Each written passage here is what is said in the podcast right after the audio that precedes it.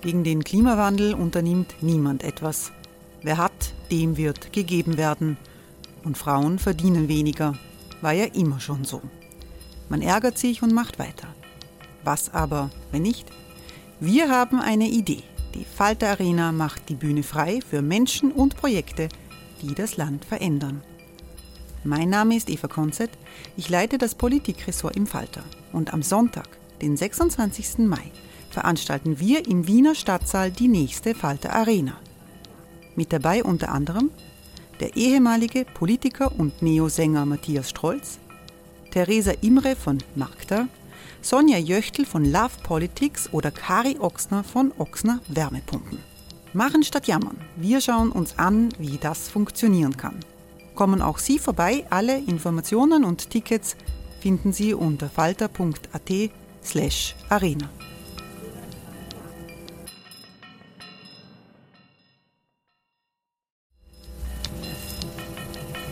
Falter-Podcasts werden durch Werbung unterstützt. Das hilft bei der Finanzierung unseres journalistischen Angebots. Hey, it's Ryan Reynolds and I'm here with Keith, co-star of my upcoming film If, only in theaters May 17th. Do you want to tell people the big news? All right, I'll do it. Sign up now and you'll get unlimited for $15 a month in six months of Paramount Plus Essential Plan on us. Mintmobile.com slash switch. Upfront payment of $45 equivalent to $15 per month. Unlimited over 40 gigabytes per month. Face lower speeds. Videos at 480p. Active Mint customers by 531.24 get six months of Paramount Plus Essential Plan. Auto renews after six months. Offer ends May 31st, 2024. Separate Paramount Plus registration required. Terms and conditions apply if rated PG. Falter Radio, der Podcast mit Raimund Löw. Sehr herzlich willkommen im Falter Radio. Arabiens Potentaten befinden sich auf rutschiger Bahn. Mit dem Abgang von Donald Trump als amerikanischen Präsidenten verlieren die Diktatoren einen mächtigen Beschützer. Joe Biden hat als Vizepräsident Obamas demokratische Reformen und Toleranz für Andersdenkende in der Region gefordert. Sogar die in Ägypten einflussreichen Moslembrüder sollten in den politischen Meinungsprozess eingebunden werden. Der Nahostkorrespondent Karim El-Guhari hat die angespannte Lage in einem Buch mit dem Titel Repression und Rebellion, Arabische Revolution, was nun zusammengefasst. Im Bruno Kreisky Forum in Wien hat Karim El-Guhari von Kairo aus mit einer Ostkennerin Gudrun Harrer über das wachsende Konfliktpotenzial in der Region gesprochen. Ich glaube, dass äh, das natürlich so sein ist, dass äh, also Trump war natürlich ein echter Extremfall. Ich meine, der hat äh, den ägyptischen Präsidenten Abdel Fattah al-Sisi als wirklich offen als seinen Lieblingsdiktator bezeichnet. Er hat, er ist bei den Saudis seine erste Auslandsreise überhaupt damals eines US-Präsidenten ist nach Saudi-Arabien gegangen. Also er hat äh, wie kein anderer äh, diese arabischen äh, Autokraten hofiert und mit ihnen Geschäfte gemacht. Wobei er nicht der Einzige war, sondern die Europäer haben das natürlich auch gemacht, muss man auch dazu sagen.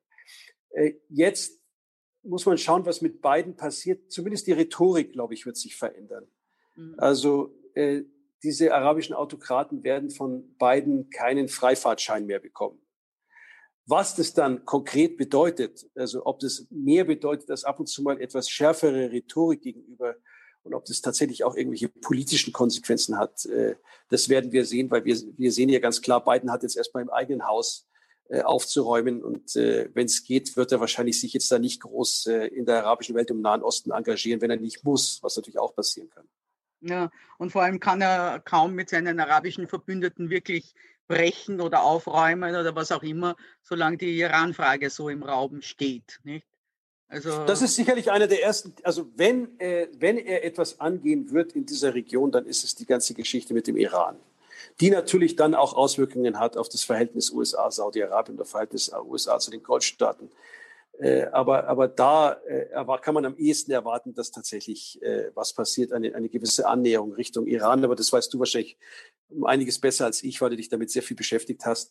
Aber ähm, äh, das, davon können wir ausgehen, dass das, also was, wenn hier was in dieser Region passiert, dann eine Annäherung zwischen USA und, und, und Iran und der Versuch, dieses Abkommen von damals, was der Trump ja dann für nun und nichtig erklärt hat, auf eine, irgendeine Art und Weise wieder auf die Füße zu stellen, was natürlich den Autokraten am Golf äh, nicht besonders gefallen wird.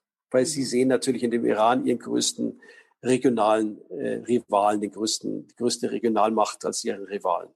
Mhm. In, der, in der letzten Zeit, also ich, ich stelle, jetzt sind wir bei der Region und, und das ist auch gut so. Nachher werde ich dich wieder versuchen umzulenken auf Ägypten selbst.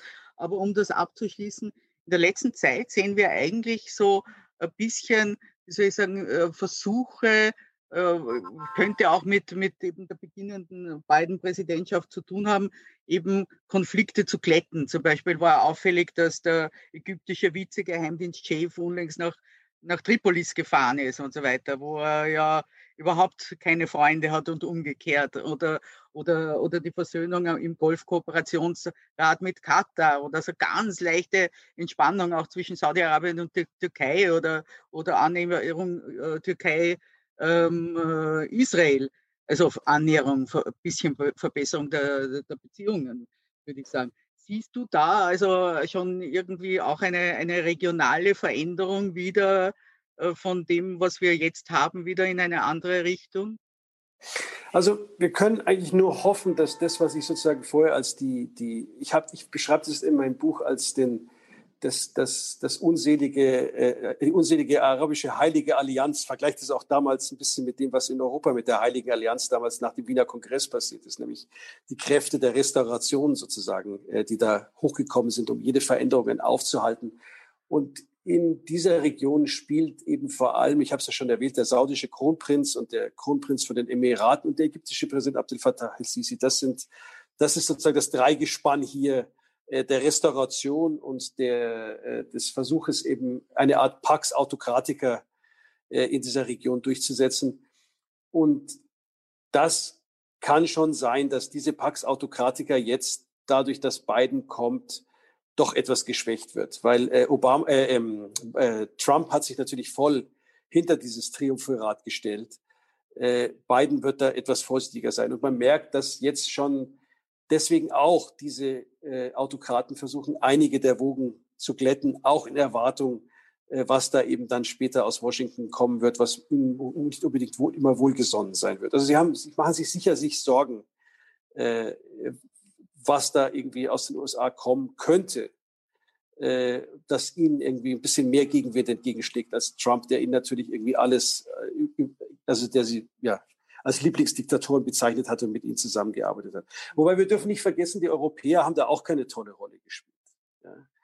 Also wenn wir uns das anschauen, ich meine, auch in Europa, die Gleichung ist eigentlich immer die gleiche geblieben. Nämlich, die, die, des politischen Europas. Nämlich, die haben immer gesagt, arabische Autokraten ist gleich Garant für Stabilität. Und das ist eine Geschichte, auf die man in Europa gesetzt hat, vor dem sogenannten arabischen Frühling vor zehn Jahren, in dem man eben durchaus mit Mubarak und Ben Ali wunderbar zusammengearbeitet hat, als, als und, den, und natürlich auch den Saudis und allen Saudi-Arabien und all diesen Autokraten am Golf. Äh, um eben, weil man der Meinung war, dass diese Autokraten für Stabilität sorgen. Und diese Autokraten äh, wissen natürlich genau, wie sie sich auch Richtung Europa verkaufen. Also sie verkaufen sich als vorderste Front im Antiterrorkampf, als oberste, vorderste Antiterrorkämpfer. Sie verkaufen sich in den letzten Jahren auch gerne als Partner, äh, um Flüchtlinge davon abzuhalten, übers Mittelmeer nach Europa zu kommen und ähnliches. Aber ich glaube, man muss einfach nur kurz mal um die Ecke schauen, um zu sehen, wie schief dieses Bild ist. Denn letztendlich, glaube ich, sorgen diese arabischen Autokraten, produzieren Terror schneller, als sie ihn jemals bekämpfen können. Diese Geschichte, dass sie eben überhaupt keinerlei politischen Spielräume lassen, führt gerade dazu, dass sich Leute radikalisieren müssen, weil sie sonst überhaupt keine, wenn ich keine demokratischen Spielräume habe oder keine Spielräume in meiner Zivilgesellschaft, dann führt es fast automatisch dazu, dass sich jeglicher Dissens irgendwie natürlich auch äh, radikalisieren wird. Und äh, deswegen, also auch diese, diese Gefängnisse, ich habe ja davon, davon geredet, es gibt in Ägypten Zehntausende, die da ohne Prozesse irgendwo in Ägypten im Gefängnis sitzen. Das sind natürlich die größten Brutstätten des Terrors, diese Gefängnisse. Das heißt, diese arabischen Autokraten, die sich dem Westen gegenüber als oberste Antiterrorkämpfer darstellen, sind eigentlich diejenigen, die Terror viel schneller produzieren, als sie ihn jemals bekämpfen können. Und auch wenn wir uns äh, die Geschichte mit dem, dass sie als Partner sind, äh, um Flüchtlinge davon abzuhalten, übers Mittelmeer zu kommen. Ich meine, sie sind diejenigen, die für viele dieser Konflikte verantwortlich sind, die eben gerade diese Flüchtlinge produzieren, die übers Mittelmeer kommen. Also da merkt man schon, äh, wie falsch dieses Bild ist. Ich glaube, dass diese arabischen Autokraten nicht ein Teil der Lösung sind, sondern tatsächlich ein ganz großer Teil äh, des Problems, das wir hier haben. Ich habe mir jetzt das Wort Spielräume notiert, weil äh, schon vorher ist mir aufgefallen, also wie du gesagt hast, also diese Autokraten wollen nicht, dass sich was verändert. Ich meine, das Interessante ist das nicht, dass sie äh, in Wirklichkeit, ähm, wie soll ich sagen, nicht nur so tun, sondern dass äh, sehr wohl auch grundlegende Veränderungen stattfinden. Ich meine, äh, zum Beispiel intern in Saudi-Arabien. Ne? Also das kommt ja in, in, manchen, in, in mancher Beziehung einer sozialen Revolution gleich, nicht? Wenn, wenn Frauen plötzlich in den Arbeitsmarkt integriert werden und so weiter. Hat nichts zu tun mit politischer Freiheit oder mit politischer Modernisierung oder Liberalisierung. Aber ich glaube schon, dass genau diese beiden, die du genannt hast, den Kronprinz von Abu Dhabi und äh, der von Saudi-Arabien, ja kapiert haben, dass sie was ändern müssen, damit alles so bleibt, wie es ist. Ich meine zum Beispiel die Art und Weise, wie sich die Vereinigten Arabischen Emirate als Land der, der religiösen Toleranz äh, präsentieren und, und der Papst war dort und so weiter. Also ich meine, das hätte es vor zehn Jahren nicht gegeben. Ähm, also es ist, äh, es ist, es, es ist nicht einmal ein Widerspruch. Also wie gesagt, also es ist eher, ich habe an den an Tommaso die, die, die an äh, nach Lampedusa gedacht. Ne? Ähm, es muss sich etwas verändern, damit alles so bleibt, wie es ist, so ungefähr. Ne? Also was Sie, was Sie, was äh, der, wir sehen das ja ganz klar, was der Kronprinz in Saudi-Arabien äh, versucht zuzulassen, auch weil der Druck so groß ist. Ja. ja. Äh, äh, gerade von der jungen Bevölkerung. Wir dürfen wirklich nicht vergessen, 60 äh, Prozent der Bevölkerung der arabischen Welt ist unter 30 Jahre alt. Und so, also das ist sozusagen ein, ein, ein echter Faktor, mit dem diese Autokraten rechnen müssen. Ähm, und äh, deswegen lassen sie natürlich bestimmte gesellschaftliche Veränderungen zu. Aber was sie niemals zulassen werden, sind politische Reformen, äh, weil sie genau wissen, dass äh, wenn es politische Reformen wenn sie das anfangen, werden sie früher oder später selbst wegreformiert. Das ist das Problem aller Autokraten und den Versuch, dass sie irgendwelche politischen Reformen zu lassen. Also äh, begeben sie sich auf das Gefeld der gesellschaftlichen Reformen, aber die dürfen eben nur von oben zugelassen werden. Wenn sie von unten gefordert werden, landen die gleichen Leute, die diese selben Forderungen stellen, dass Frauen Auto fahren dürfen, dass Frauen äh, äh, dass sich die gesellschaftliche Rolle der Frau verändert, dann landen die gleichen Vertreter, die das fordern, im Gefängnis. Wir haben eben eine ganze Reihe von äh, äh, Frauenrechtlerinnen in Saudi-Arabien im Gefängnis, äh, während gleichzeitig eben der Kronprinz von oben Reformen, gesellschaftliche Reformen zulässt, die durchaus den Frauen zugutekommen. Also das ist, äh, glaube ich, erstmal kein Widerspruch, sondern also genau. eine, eine, eine mögliche gesellschaftliche Reform von oben ja, äh, von unten auf keinen Fall und politische Reform niemals. Das ist mhm. eindeutig die rote Linie, die wir da erleben. Mhm. Aber Karim, wo steht Ägypten da? Das passt ja überhaupt nicht rein. Also ich meine, der Autokrat sozusagen schon, aber ich meine, Ägypten hat eine, eine lange Geschichte der Institutionen. Also äh, hat, war bestimmt über Jahrzehnte hinweg, hinweg das, das wichtigste oder das mächtigste Land äh, der arabischen Welt. Ich meine, äh, wo, wo, wo siehst du das? Also ich meine, äh, man wusste damals natürlich äh, diese Absetzung, also die äh, von Morsi und eben das, was nachher geschah, ist natürlich war ohne Hilfe, ohne finanzielle Hilfe dieser Golfstaaten nicht möglich. Also das spielt eine ganz wichtige Rolle. Ähm, wie stark ist Ägypten? Ich meine, äh, ist äh, wie dankbar muss Ägyptens äh, Regime dafür sein, dass äh, sozusagen die das ermöglicht haben? An seiner Rolle an, als Regionalmacht eingebüßt hat. Äh, und äh, es gibt eben viele Konflikte, wo wir das sehen. Also äh, diese Geschichte zum Beispiel mit dem Staudamm, der da in Äthiopien gebaut wird, mhm. wäre nie so passiert, wenn Ägypten äh, seine ehemalige große Rolle in der, als Regionalmacht hätte. Ich glaube auch zum Beispiel, dass der Syrienkrieg nie so passiert wäre, wenn wir ein starkes Ägypten hätten. Wir hätten auch eine andere, ganz andere Situation in Libyen erlebt. Also man merkt den Ausfall einer Regionalmacht in dieser Region. Und ein Ausfall einer Regionalmacht äh, heißt natürlich automatisch, dass andere dieses, diese Lücke füllen. Mhm. Und äh, das ist natürlich eindeutig. Also Ägypten hängt erstmal vollkommen ab finanziell von den Finanzspritzen aus, aus den Golfstaaten. Also man kann nicht gleich einerseits Bettler sein und andererseits gleich, gleichzeitig Regionalmacht. Das ist eben genau das Problem, was sie haben. Ähm, aber die Lücke wird natürlich gefüllt von den Golfstaaten, äh, aber sicherlich auch von der Türkei und von dem Iran. Und dann merkt man eben an dieser Stelle, dass, dass, dass diese Regionalmacht die gibt im Moment eigentlich fast ein Totalausfall ist. Ja. Mhm. Und wie steht die Bevölkerung? Also ich meine, äh, eine Zeit lang war, glaube ich, in Ägypten von vielen so die Ansicht, okay, Saudi-Arabien hat uns auch äh, eine äh, ja, Radikalisierungswelle oder zumindest eine konservative Welle beschert, was den Islam betrifft, weil viele, in Ägy in, viele Ägypter in Saudi-Arabien gearbeitet haben, dann zurückgekommen sind, besonders Lehrer und so weiter und so fort. Wie stehen die Leute heute zu Saudi-Arabien? Ist Saudi-Arabien, sind die Vereinigten Arabischen Emirate ähm, beliebt?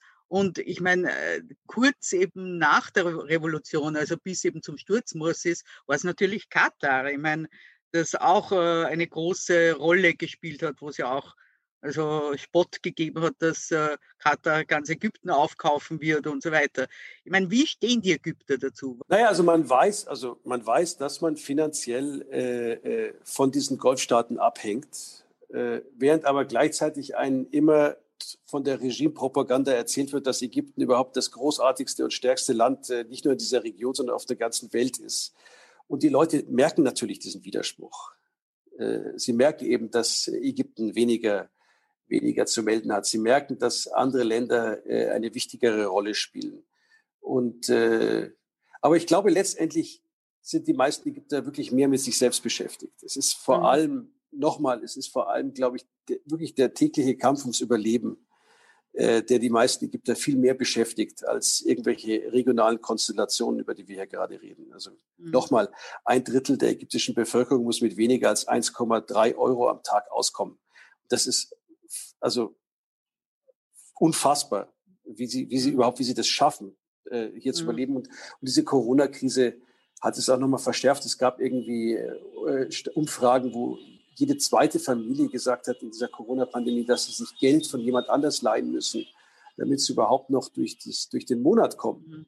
Mhm. Äh, das ist natürlich nur eine begrenzte Strategie, die kann ein paar Monate funktionieren, aber irgendwann ist es damit auch vorbei. Also mhm. wir sehen, wie, wie dramatisch das ist. Wir haben auch erlebt, jetzt gibt auch Statistiken darüber zum Beispiel, wie sich der Verbrauch, wie sich der Konsum von Nahrungsmitteln verändert. Der Konsum von Fleisch, Hühnchen und, äh, und Fisch äh, geht nach unten. Und der Konsum von Hülsenfrüchten und Reis und, und, und, und Nudeln geht nach oben. Und das ist nicht daran, dass die, Ägypter jetzt alle vegan geworden sind, sondern das ist wirklich ein Zeichen dafür, dass äh, sich einfach viele Leute das nicht mehr leisten können. Das ist, hat sich 2019 ereignet. Jetzt war Geschichte zwei junger Männer, die beide äh, Straßenhändler sind, die im Nildelta leben und die jeden Tag dann nach Alexandria gefahren sind und dort äh, Sachen verkauft haben. Äh, so kleine Holztäfel, bemalte Holztäfelchen haben sie verkauft. Und äh, an einem Tag, äh, 2019, war es dann so, dass es in Alexandria geregnet hat. Sie haben überhaupt nichts verkauft. Sie sind äh, unverrichteter Dinge wieder nach Hause gefahren, zurück in ihr Dorf, ins Nildelta. Und äh, sie konnten sich natürlich kein Ticket leisten, weil sie keine Tageseinnahmen hatten. Und dann sind sie natürlich vom Schaffner erwischt worden. Und der Schaffner hat ihnen dann drei Optionen gegeben. Er hat gesagt, entweder bezahlt ihr das Ticket, was sie natürlich nicht konnten, oder ich rufe die Polizei, oder ihr springt aus dem fahrenden Zug. Und dann haben diese zwei jungen Männer die dritte Option äh, gewählt und sind tatsächlich aus dem fahrenden Zug gesprungen. Der eine ist neben den Gleisen aufgeschlagen und war sofort tot. Und der zweite hat äh, bei dieser Aktion sein Bein verloren. Das Ticket hätte umgerechnet vier Euro gekostet. Vier Euro.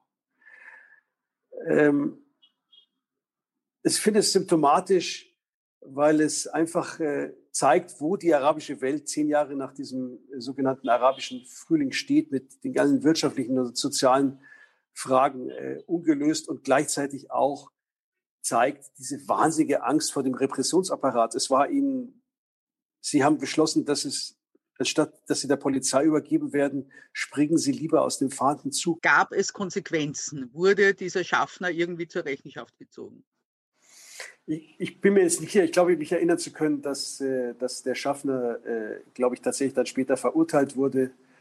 Äh, die Details war ich nicht mehr. Aber das sind so Dinge, die tauchen einmal einen Tag in der Zeitung auf und dann haben sie wieder mhm. alle vergessen. Ja, das sind jetzt nicht die, die Geschichte, mhm. die wie groß diskutiert werden. Aber das war, also mir ist die Geschichte einfach aufgefallen, ja, weil, ja. Sie so, weil, Sie so, viel aussagt. Es ist ja immer so, also wenn wir uns schauen, bei uns schauen, man versucht ja immer bei uns, also was uns meine ich jetzt äh, in Europa, in, in Deutschland, in Österreich, äh, oft diese arabische Welt äh, über Religion zu erklären. Also man setzt sich sozusagen die Brille der Religion auf und versucht alles, was da in dieser Region passiert, äh, über, über, über Religion oder über Islam äh, zu erklären. Und ähm, es gibt eine ganze Reihe von Bestsellern, die wir diese Region versuchen, über Koranzitate oder ähnliches äh, zu erklären. Ich, ich sehe gerade dieses Buch, was ich da geschrieben habe, eben als, als, als ein Gegengewicht.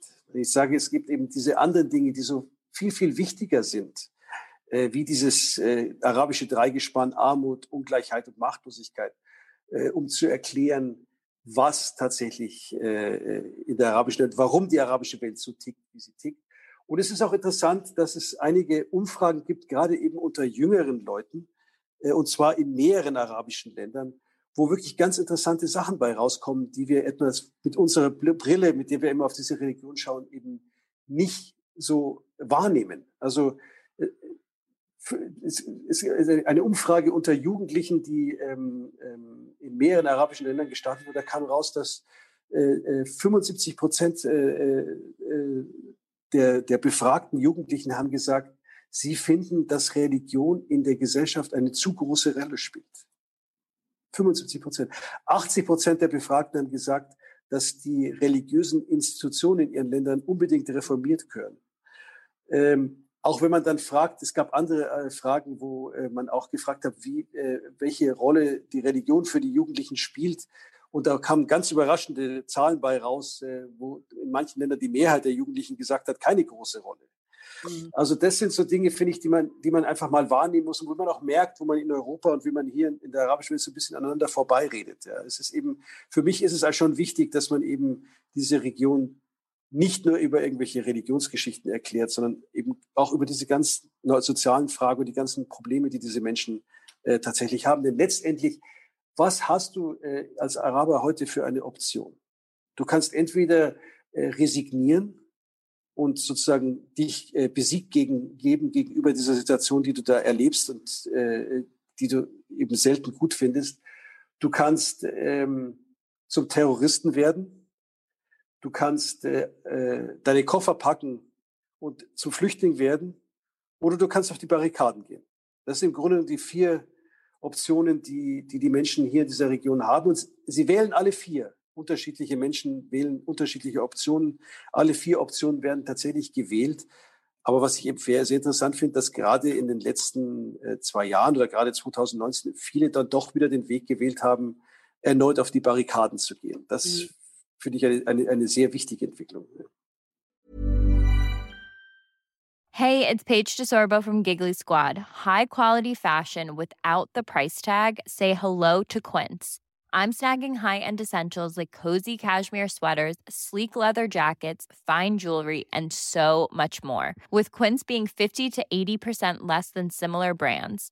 And they partner with factories that prioritize safe, ethical, and responsible manufacturing. I love that. Luxury quality within reach. Go to quince.com slash style to get free shipping and 365 day returns on your next order. Quince.com slash style. Ich danke dir sehr für diesen, für diesen Punkt. Ich meine, muss dir nicht sagen, dass du bei mir offene Türen einrennst, aber wir wissen natürlich beide, dass äh, viele uns äh, antworten werden, dass eben sie glauben, dass eben diese Ungleichheit und äh, diese Machtlosigkeit eben was mit Religion zu tun hat, wie wenn es bei uns anders gewesen wäre, möchte ich sagen. Aber natürlich muss ich dich da jetzt auch dazu fragen, weil das ein, und es kam auch als Frage hier und es ist ein ganz wichtiger Punkt jetzt in Österreich. Ich weiß gar nicht, ob du das so verfolgst. Äh, unsere Regierung äh, und äh, eine, die neu geschaffene äh, Kontaktbeobachtungsstelle äh, für den politischen Islam identifiziert sozusagen äh, den politischen Islam in der Gesellschaft mit den Muslimbrüdern. Es gibt zwar die salafistische Bedrohung und, und, und äh, Terrorismus, aber das Gefährlichste sind die Muslimbrüder. Und, äh, und äh, es wird eben gesagt, dass diese Muslimbrüder auch in Europa mit ihren clandestinen Aktivitäten sozusagen die Gesellschaft unterwandern und die Gesellschaft, also die Muslime beeinflussen. Was hältst du davon? Ja, das ist, glaube ich, gar nicht so einfach zu beantworten. ja, ähm, ich fürchte. Ähm, also einmal glaube ich, ist natürlich, dass die Muslimbrüder eine Organisation sind, die äh, doch tatsächlich hauptsächlich auf die Situation in Ägypten ausgerichtet sind und nicht darauf, äh, irgendwelche europäischen Gesellschaften zu unterwandern. Sie sind natürlich, äh, sie sind ins Exil gezwungen worden und äh, sie organisieren sich natürlich im Exil und äh, Österreich ist einer der Orte äh, offensichtlich, in denen sie sich auch organisieren und dem sich auch ihre Geldflüsse und ähnliches haben, weil sie es eben nicht in Ägypten machen können, weil sie tatsächlich hier, also wenn sie hierher kommen würden, würden sie sofort äh, äh im Gefängnis landen. Ähm, die Muslimbrüder sind, glaube ich, gar nicht so einfach zu fassen, sondern es gibt eben tatsächlich in der, in, im Laufe der Geschichte merkt man eben, wie sie sich unterschiedlich entwickelt haben. Ja, sie sind ja sozusagen die, die Mutter aller äh, islamistischen Organisationen, damals in den 20er Jahren in Ägypten gegründet. Und einer der Dinge, die man immer wieder in der Geschichte erleben konnte, ist, wenn der Repressionsapparat ganz besonders stark war äh, und die Muslimbrüder weggesperrt haben, dann äh, haben sich die Muslimbrüder radikalisiert. Also sämtliche Radikalisierungswellen der Muslimbrüder war immer, wenn sie zu, Mass, zu Massen im Gefängnis saßen. Wenn sie, äh, und die große Diskussion, die es immer gab schon, ist sozusagen, soll man die Muslimbrüder ins politische System integrieren oder soll man sie aus dem politischen System ausschließen? Gerade zu Obamas Zeiten war eigentlich äh, also die gängige These, dass es besser ist, äh, die Muslimbrüder in das politische System zu integrieren, dass sie dadurch weniger radikal werden, dass sie dadurch versuchen, auch dann einen, einen Marsch durch die Institutionen zu versuchen, was sie auch versucht haben tatsächlich. Und äh, dass man, wenn man sie ausschließt, sie eigentlich dadurch erst richtig radikalisiert und gefährlich macht. Und das ist, glaube ich, eine Geschichte, die man auch äh, durchaus in Österreich bedenken muss, glaube ich. Sie hörten den Ausschnitt eines Gesprächs, das Nahostkorrespondent Karim El-Guhari mit der Nahostexpertin Gudrun Harrer im Bruno Kreisky Forum geführt hat, bei dem ich mich sehr herzlich für die Zusammenarbeit bedanke. Ich verabschiede mich von allen, die uns auf UKW hören, im Freirad Tirol und auf Radio Agora in Kärnten. Es wird Sie vielleicht erstaunen, aber internationale Berichterstattung gibt es regelmäßig auch im Falter. Ein Abonnement des Falter ist ganz leicht im Internet zu bestellen über die Adresse abo.falter.at. Ursula Winterauer hat die Signation gestaltet, Anna Gollenberg betreut die Technik. Ich verabschiede mich bis zur nächsten Folge.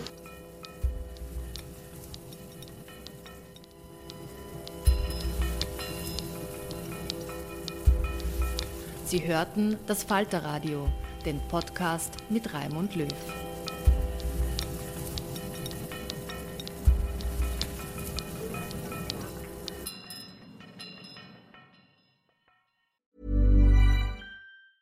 Hi, I'm Daniel, founder of Pretty Litter. Did you know cats tend to hide symptoms of sickness and pain? I learned this the hard way after losing my cat, Gingy. So I created Pretty Litter, a health monitoring litter that helps detect early signs of illness by changing colors, saving you money and potentially your cat's life. Pretty Litter is veterinarian developed, and it's the easiest way to keep tabs on your fur baby's health right at home. Go to prettylitter.com and use code ACAST for 20% off your first order and a free cat toy. Terms and conditions apply. See site for details. Even when we're on a budget, we still deserve nice things.